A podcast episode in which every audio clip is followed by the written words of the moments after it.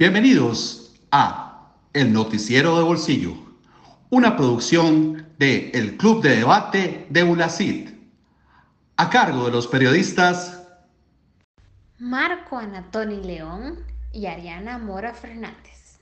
Son Politicón. Nuevo nombramiento de Otón Solís es cuestionado.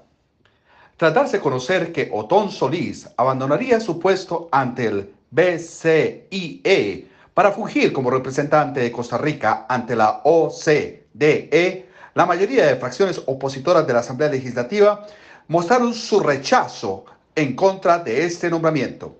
De hecho, solicitan que Carlos Alvarado, presidente de la República, revoque dicho nombramiento. Costa Rica recibe un préstamo de 271.3 millones de dólares a tasa cero como fondo verde para financiar proyecto del tren eléctrico de pasajeros.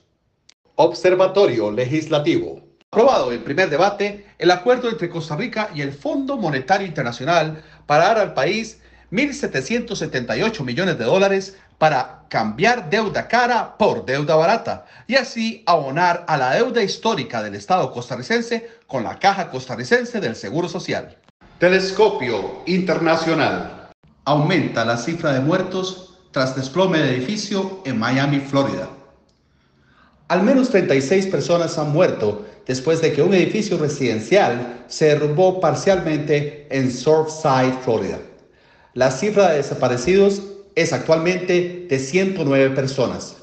Los esfuerzos de búsqueda y rescate en el sitio del colapso de un edificio de condominios en Florida se han vuelto aún más urgentes a medida de que una tormenta tropical avanza hacia el estado y amenaza por complicar las operaciones con aguaceros y posibles tornados, de tal forma que se pierde la esperanza de encontrar entre los escombros a sobrevivientes.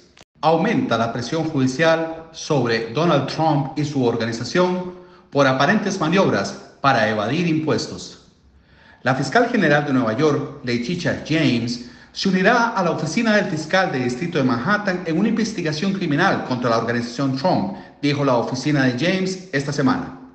La investigación de la oficina de la fiscal general, que ha estado en marcha desde 2019, también continuará como una investigación civil en curso, pero la oficina informó recientemente a los funcionarios de la organización Trump sobre el componente criminal. Hemos informado a la organización Trump que nuestra investigación sobre la organización ya no es puramente de naturaleza civil.